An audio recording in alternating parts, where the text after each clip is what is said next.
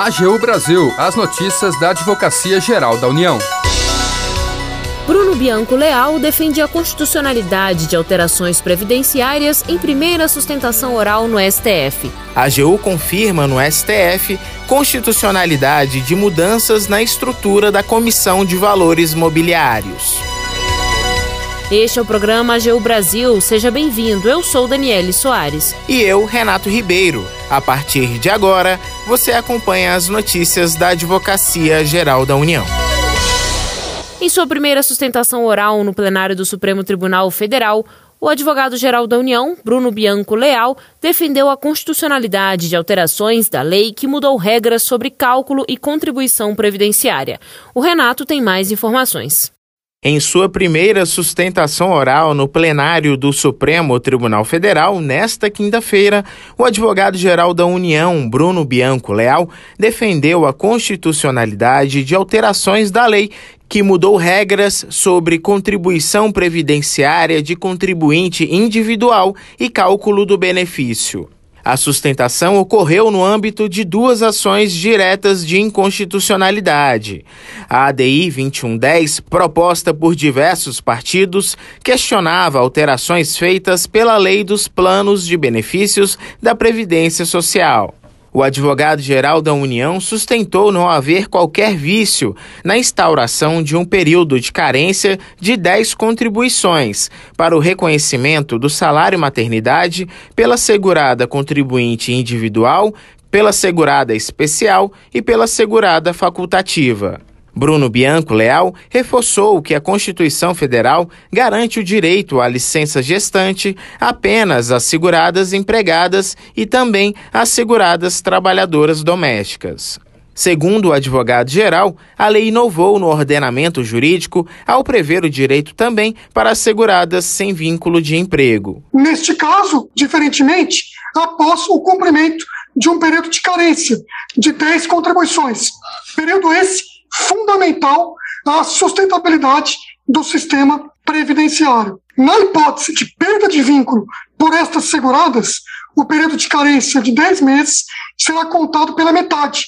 Bianco esclarece outro ponto da medida. A carência citada, exigida, portanto, não viola, no entendimento da Advocacia Geral da União a proteção à maternidade prevista na Constituição Federal, porque não é incompatível com a exigência de contrapartida por parte da segurada, tendo em vista que o caráter contributivo da Previdência Social e a necessidade de critérios que assegurem o seu equilíbrio financeiro e atuarial, elas são inafastáveis já na ADI 2111, a Confederação Nacional dos Trabalhadores Metalúrgicos afirma ser inconstitucional a instituição do fator previdenciário no cálculo de benefícios do INSS. No entanto, de acordo com a AGU, a norma legal que instituiu o fator previdenciário não violou o comando constitucional já que a disciplina das regras de cálculo está delegada para a lei ordinária, não demanda, portanto, comando constitucional. Além disso, o advogado-geral lembrou que, em julgamento realizado no ano passado, o Supremo reafirmou a jurisprudência sobre a constitucionalidade do fator previdenciário. Outro ponto destacado pela Advocacia Geral foi a adequação da forma de cálculo ao pressuposto do equilíbrio das contas do INSS. A norma estabeleceu uma condição para o pagamento do benefício, que é adequada, necessária e proporcional. Sua finalidade é assegurar a observância aos direitos fundamentais de crianças, adolescentes, jovens e pessoas com deficiência. O advogado-geral da União apontou também o possível impacto financeiro à União caso seja declarado inconstitucional o fator previdenciário.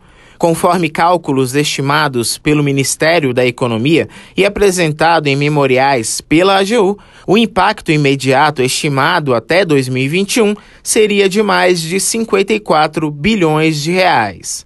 Da AGU, Renato Ribeiro. AGU assegurou na Justiça a realização de leilão de terminais portuários das regiões Norte e Nordeste.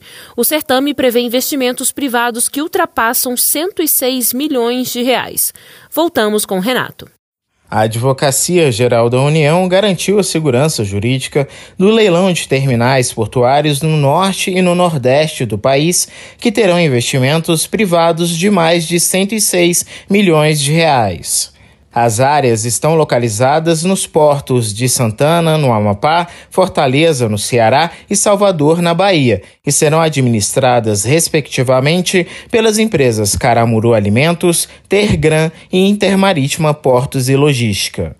As sessões públicas aconteceram na sede da B3 em São Paulo na última semana, em leilão realizado pelo Ministério da Infraestrutura e pela Agência Nacional de Transportes Aquaviários, ANTAC. Cerca de 80 advogados públicos federais, integrantes da Força Tarefa de Infraestrutura da AGU, trabalharam em regime de plantão, monitorando eventuais ações judiciais para possibilitar uma defesa célere e eficaz na hipótese de judicialização dos eventos. Foi o que aconteceu na ação ajuizada contra a União e a ANTAC pela empresa Intermarítima Portos e Logísticas, que pedia a suspensão do leilão relativo à área portuária de Salvador. Após manifestação da Força Tarefa, a Quarta Vara Federal do Distrito Federal indeferiu o pedido da empresa e manteve o certame. O leilão dos três terminais vai permitir a modernização, o aumento da capacidade de operação e gerar empregos e renda. Da AGU, Renato Ribeiro. A AGU confirmou no STF a constitucionalidade de mudanças na estrutura da Comissão de Valores Mobiliários. A ação questionando alterações foi julgada improcedente. O repórter Wesley McAllister tem mais informações. A Advocacia Geral da União assegurou nesta quinta-feira no Supremo Tribunal Federal a constitucionalidade de dispositivos editados pela Presidência da República em 2001 que alteraram a Lei de Criação da Comissão de Valores Mobiliários, a CVM. Em julgamento no plenário do STF, os ministros rejeitaram, por maioria, a ação direta de inconstitucionalidade da ADI 2601, proposta pelo Conselho Federal da Ordem dos Advogados do Brasil. A ação foi proposta em face de medida provisória e de decreto que alteraram a lei que trata do mercado de valores mobiliários e cria a CVM.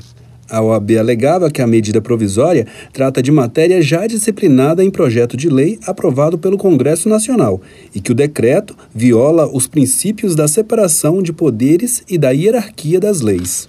Mas a AGU defendeu a legalidade dos atos, explicando que eles foram editados no contexto da Emenda Constitucional número 32 de 2001, que trouxe novidades sobre as competências para a criação e estruturação de ministérios e órgãos da administração pública. Em sustentações orais por videoconferência, os membros da AGU afirmaram que, após a emenda, o decreto autônomo passou a ser o único instrumento normativo apto a versar sobre atribuições e estruturação dos ministérios e órgãos da administração pública, como é o caso da CVM. O relator do caso, o ministro Ricardo Lewandowski, voltou pela improcedência da ADI e foi acompanhado pelos demais ministros, com exceção do ministro Edson Fachin.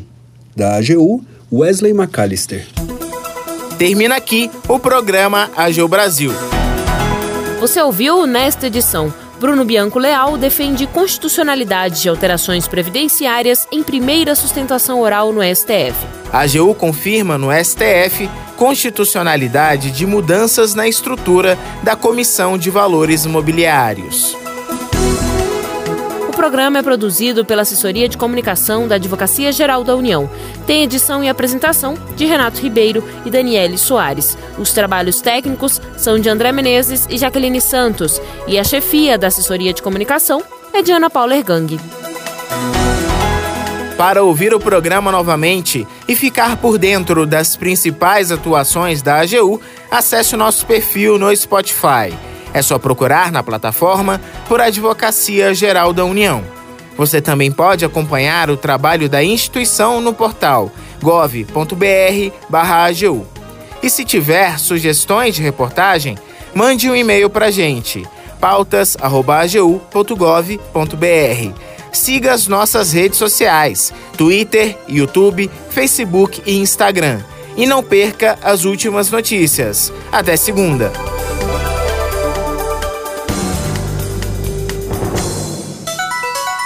AGU Brasil, os destaques da Advocacia Geral da União.